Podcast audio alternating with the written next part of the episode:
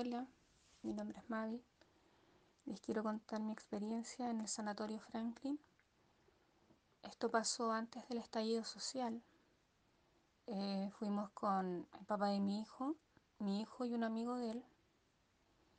Llegamos en la noche al, al tour en el sanatorio y se empezó con una psicofonía en una escalera tipo caracol que hay en el sanatorio, en el primer piso. Cuando empezaron con la psicofonía, eh, el ser que se estaba comunicando dijo muchas cosas, pero lo que más me llamó la atención fue que dijo de lentes. Yo en ese momento andaba con, con lentes ópticos y éramos pocas personas las que andábamos con lentes, pero traté de no darle importancia y muchos no le, no le dieron importancia, pero muchos escuchamos lo mismo, de lentes. Después seguimos con el tour, subimos al segundo piso, llegamos a una pieza en donde había sido una niña torturada, violada, y cada vez que se embarazaba la hacían abortar. Y bueno, antes que empezara el tour, el guía nos dijo que estaba prohibido grabar eh, ya sea con la cámara o en audio. Solamente se podía sacar fotos. Y cuando estábamos en esa pieza de esta niña que había sido abusada, yo empecé a grabar a escondidas la psicofonía que estaban haciendo. Empezaron con la psicofonía, yo grabando escondida, apoyada en la muralla, con mi hombro izquierdo. El papá de mi hijo estaba casi en la entrada de la puerta. Lo miro a él, miro a otro chico y a una guía que estaba en la puerta vigilando que la demás gente eh, no grabara, porque como les digo estaba prohibido. Y los tres tenían cara de preocupación, cara de angustia, y ellos miraban hacia atrás, hacia el pasillo. Y los tres dijeron que habían visto la sombra de un hombre que se asomaba y se escondía, se asomaba y se escondía. La guía estaba aterrorizada. Yo traté de, darle de no darle importancia a eso y me concentré, para no asustarme, y me concentré en la psicofonía. Cuando de pronto siento un calor en mi espalda, cerca de la cola, un poquito más arriba, un calor súper fuerte, un ardor. Y estaba el papá de mi hijo, eh, como les decía, cerca de la puerta, mi hijo estaba al lado mío.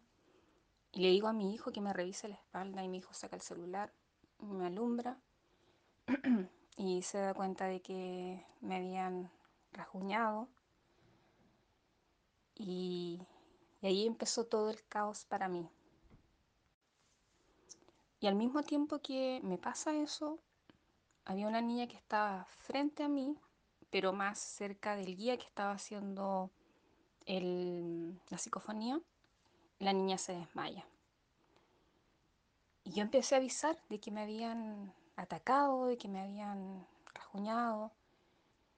Y me sacaron ahí de la sala, yo estaba nerviosa, lo único que quería era llorar. Y los demás estaban pendientes de la niña que se había desmayado. Sacaron a la niña, la acostaron en el, en el suelo y yo andaba con un polerón, se lo pasé al papá de mi hijo para que se lo pusiera debajo de la cabeza a esta niña y le dije que ayudara ahí a la gente porque lo de la niña era más importante para mí, porque ella se había desmayado y no sabíamos por qué. Así que mientras algunos estábamos afuera de esa pieza, viendo a la niña, y yo como que empecé a pensar que empecé a pasar rollo de que por qué me había pasado eso y quién había sido. Y mi hijo yo veía que estaba como en una esquina, con el amigo se fueron a mirar hacia la calle por unas ventanas y siento un ardor en mi brazo izquierdo. Me miro el brazo y estaba sangrando mi brazo también me habían atacado, también me, me rasguñaron y ahí yo me desesperé. No me acuerdo si avisé, si eh, hablando normal, sí grité, pero dije que me habían rajuñado de nuevo y empecé a llorar. Me dio como una crisis de pánico, no, no sé cómo llamarlo. Me puse a llorar y empecé a arrancar, empecé a correr. Y me acuerdo de que iba corriendo por un pasillo y unas niñas me toman, que eran las niñas que andaban con la niña que se había desmayado, me toman, me tranquilizan y me hacen volver al grupo. Yo lloraba, lloraba, lloraba. Yo lo único que decía era, quiero salir de acá, quiero salir de acá, no quiero estar acá. Porque me dio mucho miedo. Todos sorprendidos, impactados. Empezaron a preguntar si me podían sacar fotos. Bueno, después que ya bajamos, me, tranqui me tranquilicé un poquitito. Me, me preguntaron si me, me, podían sacar fotos en el brazo y en la espalda, que era donde me habían atacado, y yo dije que sí. Así que quedó registro de eso. Después el tour se acabó por lo mismo, por lo que me había pasado y por, por lo que le pasó a esta niña. Bueno, se acabó el tour, llegamos a los estacionamientos y, la chica con el tico, los guías, mm, les dijeron a todos que se podían ir, pero que nosotros nos teníamos que quedar. Así que nos quedamos el papá de mi hijo, mi hijo, su amigo y yo. Y ahí ellos me ofrecieron ayuda, ayuda si es que me eh, quería hacerme una, una, limpieza, si es que después me llegaba a pasar algo, me llegaba a sentir mal, ellos me podían ayudar con alguna brujita, alguna limpieza, ese tipo de cosas. Eh, yo lo rechacé porque estaba acostumbrada a que me pasaran cosas raras, pero nunca una agresión de este tipo.